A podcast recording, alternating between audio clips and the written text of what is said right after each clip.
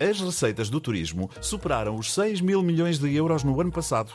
6 mil milhões de euros. Sim, trata-se de um valor recorde que representa um aumento de 20% face ao ano anterior e de 40% face a 2019, antes da pandemia.